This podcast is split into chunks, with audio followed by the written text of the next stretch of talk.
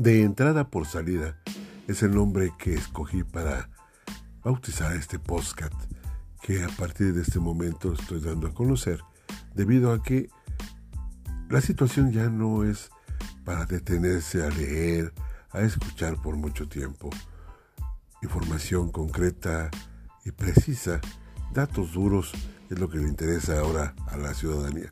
Es por eso que mi aportación a través de este breve espacio auditivo es para dar a conocer lo más importante que se vaya generando de la información desde el sureste del estado de Puebla. De entrada por salida, el podcast desde Tehuacán.